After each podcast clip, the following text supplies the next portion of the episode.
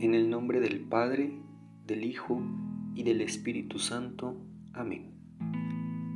Ven Espíritu Santo, llena los corazones de tus fieles y enciende en ellos el fuego de tu amor.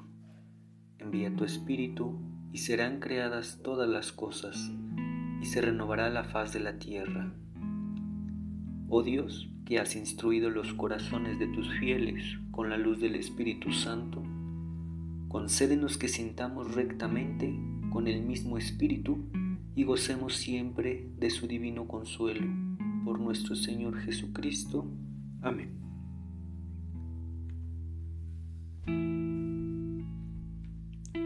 Meditemos el Evangelio de San Mateo, capítulo 21, versículo 23 al 27.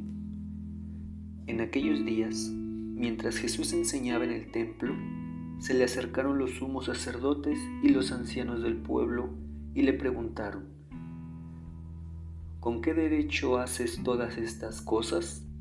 ¿Quién te ha dado semejante autoridad? Jesús les respondió, yo también les voy a hacer una pregunta, y si me la responden, les diré con qué autoridad hago lo que hago. ¿De dónde venía el bautismo de Juan? ¿Del cielo o de la tierra?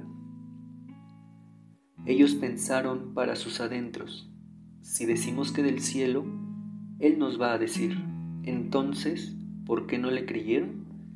Si decimos que de los hombres, se nos van a echar encima el pueblo, porque todos tienen a Juan por un profeta.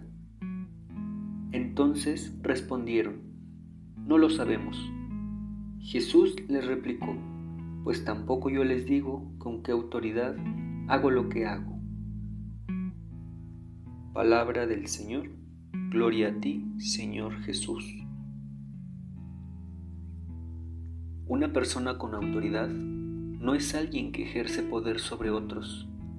El ejercicio de una autoridad genuina no es controlar, sino al contrario, ser un agente que ayude a ejercer el potencial que todos poseemos. ¿Aceptamos el amor de Dios en nuestra vida o como los sumos sacerdotes nos cerramos y pedimos que las cosas sean a nuestro gusto sin buscar ni aceptar su voluntad? Soy Javier Romero Alvarado, estudiante del Seminario de Tlalnepantla Nuestra Señora de los Remedios, del segundo año de discipulado.